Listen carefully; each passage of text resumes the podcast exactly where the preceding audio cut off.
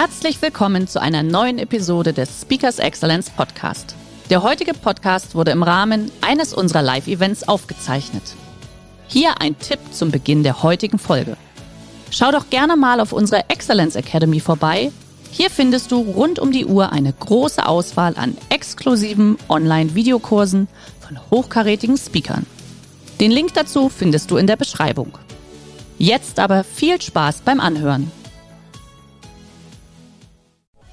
Herzlich willkommen beim Speakers Excellence Podcast.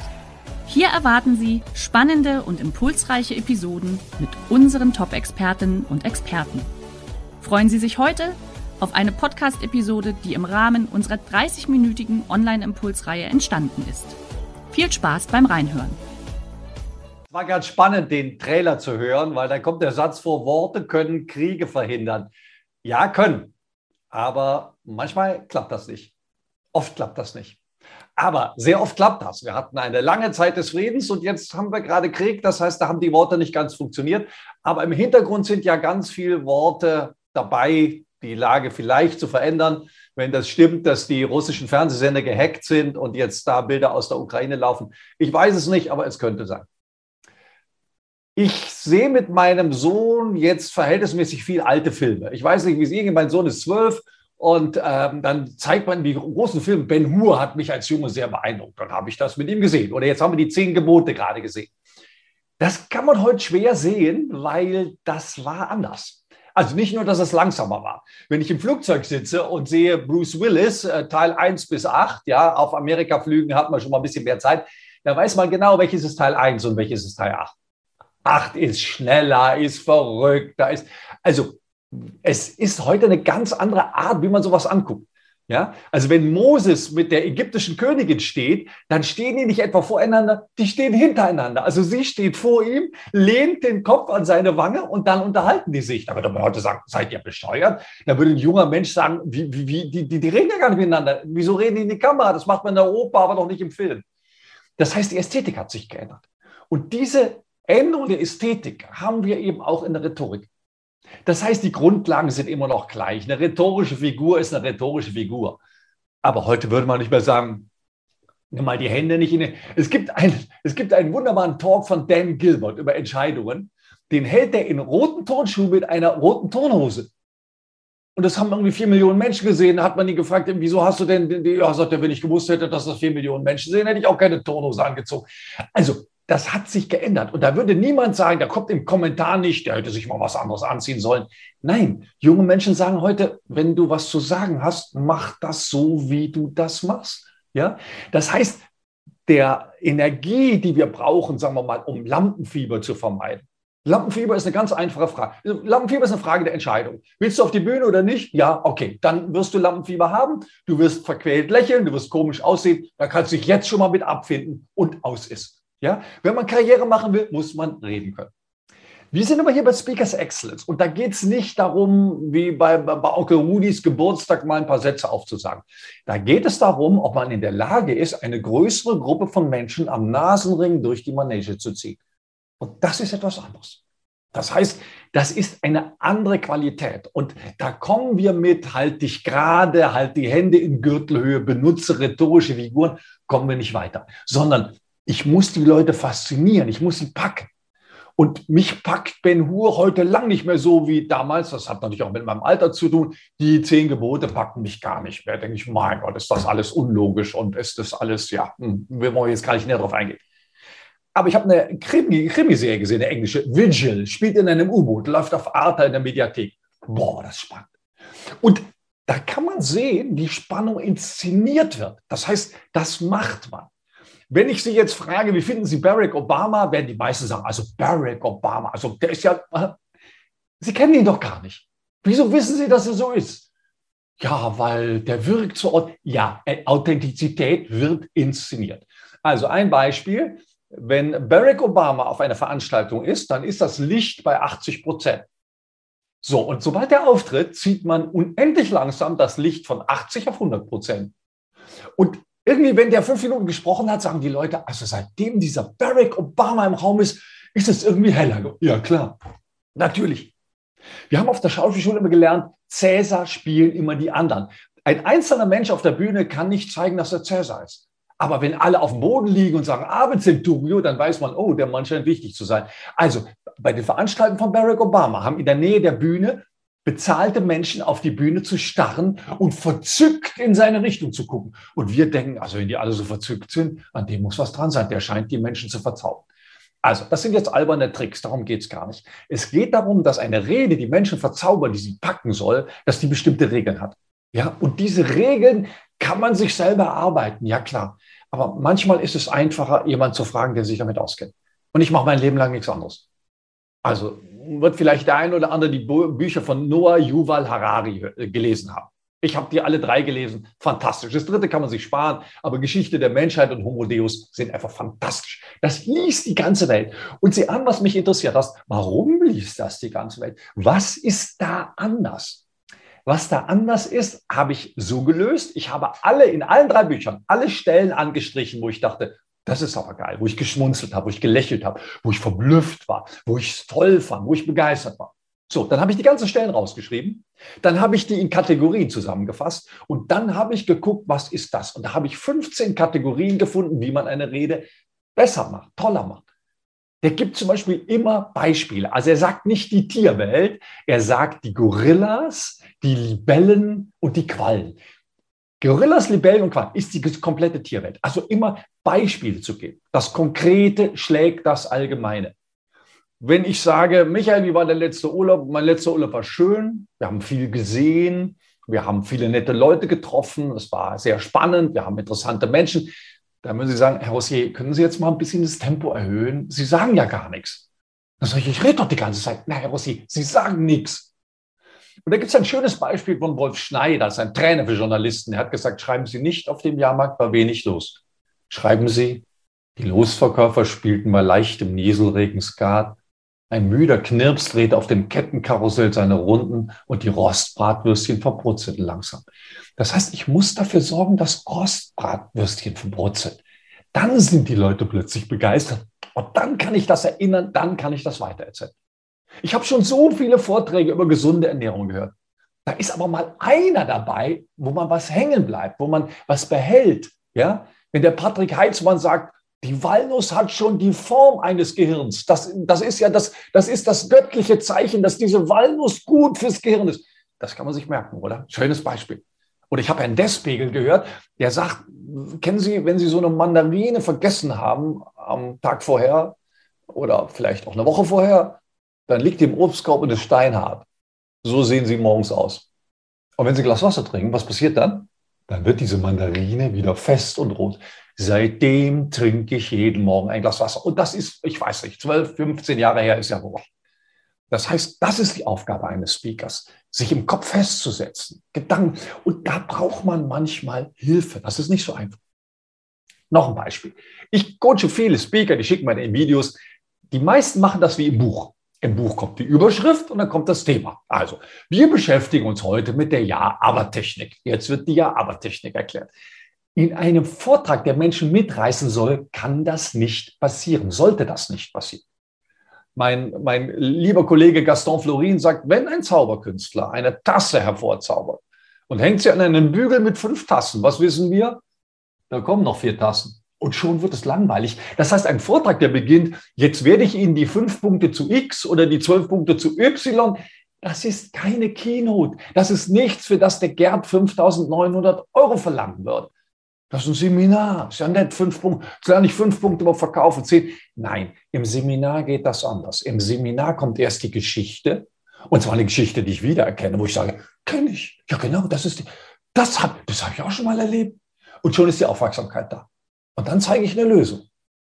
Und dann sage ich ein Ziel, eine Richtung, in die es geht. Da sagt der andere, boah. Und dann erkläre ich, wie es geht, drei oder vier, fünf Punkte, sage aber am Ende erst, dass es drei oder vier oder fünf Punkte sind, nicht mittendrin. Und dann kommt noch mal eine Theorie, eine Untersuchung, wie auch immer. Das heißt, sehr oft muss es einfach andersrum sein. Es muss spannend sein. Und das ist heute das Kriterium. Junge Leute machen ihre Videos, die kämmen sich doch nicht vorher. Nein, wieso sollte ich mich kämmen? Aber sie passen den Inhalt an. Sie versuchen es spannend zu erzählen. Sie versuchen es interessant zu machen. Weil wenn ich YouTube oder wenn ich blogge oder wenn ich auf der Bühne stehe, dann kriege ich eine direkte Rückmeldung. Die Leute können direkt posten, was ihnen gefällt und was nicht gefällt. Und sie können den Kanal auch sein lassen. Das heißt, heutzutage ist jemand, der sowas macht, der als Videoblogger arbeitet oder als Podcaster, der muss wissen, wie diese Dinge gehen. Oder Podcast. Erzählt Ihnen jeder, ist doch ganz einfach, macht doch einen Podcast. Lad doch Leute ein Interview, die Oh Gott, ich merke schon an der ersten Frage, ob Sie das können oder nicht. Da gibt es so einen Stapel Bücher, wie man Interviews führt. Die müsste man mal lesen. Was ist meistens die erste Frage? Weiß ich immer schon. Ich mache sowas fast jede Woche. Herr Rossier, wie hat es denn bei Ihnen eigentlich angefangen? Da sollte man eigentlich schon sagen, also nach der Frage brauchen wir gar nicht weitermachen. Ich bin inzwischen nicht mehr ganz jung. Und wenn wir jetzt aber anfangen im zarten Alter von sechs, wo ich zur Gitarre meiner Familie was vorgespielt habe und dafür ein paar Groschen bekam, dann kommen wir nie zu irgendwas, was wichtig ist. Ja? Auch wenn Fragen vorher geschickt werden, kann das nie ein guter Podcast werden. In einem guten Podcast ergibt sich die Antwort immer aus der nächsten Frage. Ja, also in einem schlechten wird derjenige befragt von allen Seiten und jeder Frage überrascht ihn. In einem guten kommt die Frage, die Antwort, daraus eine Frage, daraus eine Antwort, daraus eine Frage, daraus eine Antwort, daraus eine Frage, daraus eine Antwort. Und hier ist Schluss und dann beginnen wir mit dem Spiel wieder von neu. Das ist ein Podcast. Und so gibt es für eine Keynote sehr, sehr viele Regeln. Ja? Nehmen wir das Beispiel Storytelling. Die meisten Storytelling-Seminare, die ich kenne, beschränken sich darauf, Ihnen zu erklären, wie wichtig Storytelling ist. Ja, aber das kann man lernen. Man kann nicht nur lernen, Storys zu finden. Das ist verhältnismäßig banal. Nein, sie gut zu erzählen. Das kennen wir alle. Der eine erzählt auf der Party eine, eine Geschichte und alle kleben an seinen Lippen. Und die anderen können das nicht. Woran liegt das? Technik, Wissen. Also, ich lüfte eins der Geheimnisse. Eine schlechte Story ist chronologisch und lässt keinen einzigen Part aus.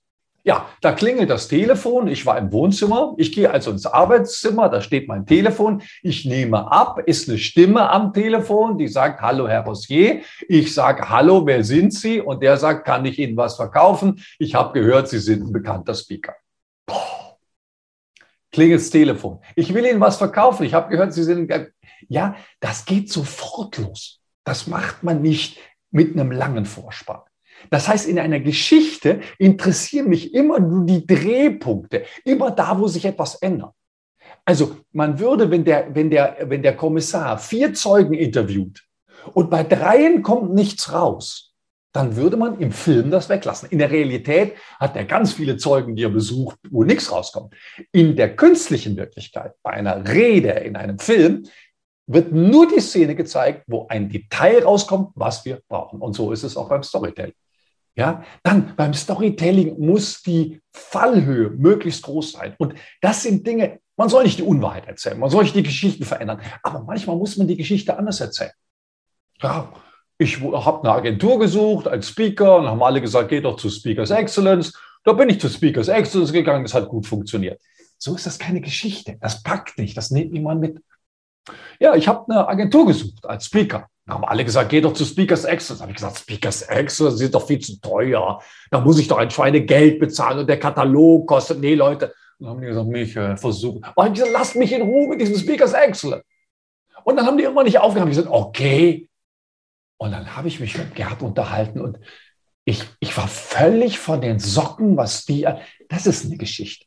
So, und das macht man, wenn es die Geschichte gibt, fängt man dann an, sie zu feilen, sie zu schleifen, zu gucken, wie man sie besser hinkriegen kann, die unnützen Schnitte wegzulassen. Wenn im Film er zu ihr sagt, du bist ja immer noch nicht umgezogen, sehen wir, wie sie sich umzieht. Nein, wir sehen nicht, wie sie sich umzieht. Wir sehen, wie die beiden dann im Auto in die Oper fahren. Alles dazwischen brauche ich nicht mehr, weil es überflüssig ist. Ja? Und ich stelle mir immer vor, für jede Szene müsste man so ein ganzes Filmteam bewegen. Und wenn man so ein ganzes Filmteam bewegen müsste, kostet jeder Drehtag, na, sagen wir, runde, runde Betrag, so 100.000 Euro. Wenn man das weglassen kann, ist es umso besser. Das heißt, es gibt für eine professionelle Rede ganz viele Regeln. Weitere Regeln habe ich eben schon genannt. Ähm, wir müssen mit etwas anfangen, was die Zuschauer packt. Ich glaube, dass der schwierigste Part einer Rede der Anfang ist, bei dem ich dafür sorgen muss, dass ich die Aufmerksamkeit kriege. Die müssen das Gefühl haben, der redet von mir. In wie vielen Reden habe ich gehört, Herr Rossier, Sie wollen doch, oder sagen wir, der sagt nicht Herr Rossier, der sagt, liebe Zuschauer oder liebe Kollegen oder noch schlimmer, hallo ihr Lieben, ja, also ich lebe auch mal, aber hallo ihr Lieben kann ich mal auch nicht mehr hören, ja, auch nicht, kennen Sie das, ja, da coacht irgendein Trainer alle Leute, die fangen an mit, kennen Sie das, ich kann keine Rede mehr hören, die mit kennen Sie das beginnt. Okay, dabei ist das Prinzip da drin natürlich richtig, die Leute abzuholen, ja, zu gucken, was hat das? Die Leute müssen sagen, das ist mein Problem. Ja? Und ich werde mal angeschrieben, liebe Zuschauer, Sie wollen doch sicher auch mehr Geld verdienen. Nein, das ist nicht mein Problem. Mein Problem ist mehr, mehr Zeit mit meiner Frau ohne meinen Sohn, aber nicht mehr Geld verdienen. Das ist nicht mein Problem. Und wenn es nicht mein Problem ist, sitze ich da und denke, was will der fremde Mensch von mir? Nein, das zu schaffen, egal ob das 50, 100 oder 1000 Menschen sind, dass ich ihr Problem anspreche und dass sie sagen, jetzt kommt etwas, was ich brauchen kann. Und das ist heute die Währung. Nicht, ob man hinterm Rednerpult steht oder nicht, ob man abliest oder nicht, ob man Moderationskarten hat oder nicht, ob man gerade steht oder nicht. Nein, ist da etwas drin, was ich gebrauchen kann? Ja, wenn man mir in meiner Jugend erzählt hätte, dass Menschen sich an einem Wochentag abends in einem Stadthalle versammeln, um einem Speaker zuzuhören, hätte ich gesagt, spinnt ihr? Und es ist auch noch nicht billig. 60 Euro, 70 Euro, 80 Euro. So viel hätte ich für die Oper nicht ausgegeben. Und bei der Oper weiß ich, dass es so teuer sein muss, weil was jeder sagt. Aber ein einzelner Mensch auf der Bühne, 80 Euro, ja, machen heute viele. Und die gehen auch noch glücklich nach Hause. Aber dann muss der, der auf der Bühne steht, auch was liefern. Der muss etwas dabei haben, was mein Leben verändert. Und das haben eben viele nicht. Und das sieht dann so toll aus. Glaube an dich. Du musst, ja, das ist ja eine richtige Botschaft. Aber wenn du es mir nicht so verpackst, dass es mich berührt, wenn es mich kalt lässt, wenn ich denke, so what, dann hast du verloren. Und das passiert einfach sehr, sehr häufig, wenn ich den meisten reden soll. Sie, sie, sie packen mich nicht, sie holen mich nicht ab. Und natürlich hängt es ein bisschen davon ab, wenn man eine ganz tolle Information hat, wenn man etwas hat, was sonst niemand hat, wenn man etwas geleistet hat, was sonst niemand hat, dann ist es kein Problem, daraus eine Kino zu machen. Aber ich würde jemanden dann nicht jetzt dressieren, anfangen, wie er stehen muss, sondern ich würde ihm eine Dramaturgie liefern, die einen möglichst hohen Mehrwert für die Menschen hat. Und auch das hat sich geändert, seitdem es solche Bücher gibt wie Story Brand von Donald Miller, wo es einfach darum geht, können wir nicht eine Rede mal zuschauerzentriert halten? Nicht ich war. Eine Rede, die beginnt Erlauben Sie mir erstmal in ein paar Folien mich selber vorzustellen. Nein, erlauben Sie mir in ein paar Folien die Firma vorzustellen. Nein, nicht die Firma und nicht du. Was ist für mich drin? Das hat sich geändert. Das war im alten Griechenland anders. Da gab es kein Fernsehen, keine Ablenkung. Da konnte man in aller Ruhe vorne beginnen. Eine Rede zerfällt in drei Teile. Einleitung, Hauptteil, Schluss. Ich würde mir im Jahr 2022 über die Einleitung nicht mehr so viele Gedanken machen. Nicht einleiten, loslegen ist, der, ist, die, ist die Devise. Ja? Und das machen uns junge Menschen vor. Die machen das lieber schmutzig, die machen das lieber halbfertig, aber die geben das, was sie machen, weiter. Und wenn das andere Menschen interessiert, wenn das etwas ist, was andere brauchen können, dann ist das etwas, was Menschen fasziniert. Und ich könnte in eine Menge Videos sagen, die die Welt verändert haben. Ich zeige in meinen Seminaren gerne ein Video, das können Sie googeln, How to use a paper towel. Ein alter Herr erzählt, ähm, wie viele Bäume im Jahr abgeholzt werden für die, für die Handtücher, Papierhandtücher in öffentlichen Toiletten. Und dann fragt er, wie viel würden Sie benutzen? Wie viel benutzen wir? Ein, zwei, drei, die meisten drei. Und jetzt hat er die dabei. Hat er eine Schüssel mit Wasser, tunkt die Hände rein und dann wäscht er sich die Hände mit dem Papiertaschentuch und Sie ahnen, was passiert. Mit dem Papierhandtuch, Sie ahnen, was passiert. Mit einem kriegt er die Hände trocken. Und wenn ich in München am Flughafen bin, dann sehe ich, wer dieses Video gesehen hat, weil alle, die die Hände ausschütteln vor dem Abtrocknen, die haben das Video gesehen. Ich kann mit sechs Minuten Video die Welt verändern. Ja, und das hat sich tatsächlich geändert. Wir können eine Breitenwirkung erzeugen, wenn wir gut sind. Wie oft werde ich im Moment engagiert von 14-jährigen Jungs? Ruft mich der Vater an und sagt, Herr Rossier, mein Sohn lacht über mich. Ich sage, das kommt vor. Ja, sagt er, bei mir ist schlimmer. Bei mir lacht die ganze Klasse meines Sohnes über mich. Ich sage, was machen Sie denn? Ja, wir haben jetzt Bewegtbild ins Internet gestellt. Oh, ich sage, ja, und das findet mein Sohn albern.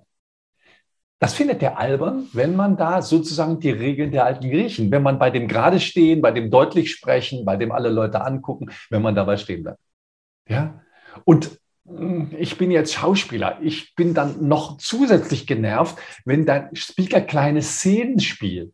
Für Telefongespräch haben die plötzlich ein Ohr. Ich kenne keinen Top-Speaker, der, um ein Telefongespräch anzudeuten, einen Hörer, einen Hörer imitiert oder zwischen zwei Stellen hin und her springt. Das ist so leicht zum Fremdschämen, weil das muss man, wenn, dann inszenieren und es proben. Aber so einfach funktioniert das nicht. Das heißt, der Weg zum Speaker kann führen über einen geilen, hochspannenden, hochinteressanten Inhalt, den sonst niemand hat. Dann sagen die Leute, wie der redet, ist völlig egal. Ich war schon auf vielen Veranstaltungen, wo der schlechteste Redner der Beste war, also der, wo ich am meisten mitgeschrieben habe. Wenn man aber über sowas redet wie Verkaufen oder die eigene Firma, dann ist man angewiesen darauf, mit anderen zu konkurrieren. Ja, nehmen Sie mal eine Fondsmanagerin. Die spricht, vor ihr sprechen Fondsmanager, nach ihr sprechen Fondsmanager. Die muss anders sein als die anderen. Die muss auffallend anders sein. Und zwar so, dass es nicht auffällt, dass sie anders ist. Und das ist die ganz große Kunst. Die ganz große Kunst ist, die Menschen zu packen, ohne jetzt ein Feuerwerk abzubrennen, eine rote Nase zu haben oder Flugreisen nach Acapulco zu verlosen. Das kann jeder. Nein, die Menschen mit ganz einfachen Geschichten zu faszinieren. Und ich reise rund um die Welt, um mir diese Geschichten anzusehen. Ich sitze abends vor diesem Computer und gucke mir Geschichten an. Auf meiner Internetseite gibt es eine Liste von, von Videos, die man sich kostenlos downloaden kann, äh, wo man mal gucken kann, wie sehen denn Reden heute aus. Und da gibt es keine, keine Ausrede mehr. In meiner Jugend konnte ein Professor noch sagen, also mein Thema kann man unmöglich in 20 Minuten erklären. Dann sagen wir heute, dann erklärst du es gar nicht. Du hast nur 20 Minuten. So, und die anderen zeigen, dass es in 20 Minuten geht. Ich will nicht sagen, dass alles in 20 Minuten geht, aber in 20 Minuten kann man einen Impuls setzen. Da kann man sehr viel erzählen. Und so ein Greater-Video oder so ein TED-Video ist very impressive, weil die das schnell und auf den Punkt bringen. Ja? Und da hat eben der Laie oft eine falsche Vorstellung. Laien haben oft eine falsche Vorstellung. In Redentränen, da geht es um ganz äußerliche Dinge. Nein, äußerliche Dinge spielen heute keine Rolle mehr eine PowerPoint-Präsentation, auf der ganze Sätze stehen und die solche runden schwarzen Punkte hat. Oh. Ja, das war mal. PowerPoint-Präsentationen sehen heute ganz anders aus. Ja, da gibt es im Internet Videos, wie man sich die, die Trends für PowerPoint-Präsentationen ansieht. Das macht man heute ganz anders. Auch nicht 40, 40 Folien in einer Reihe.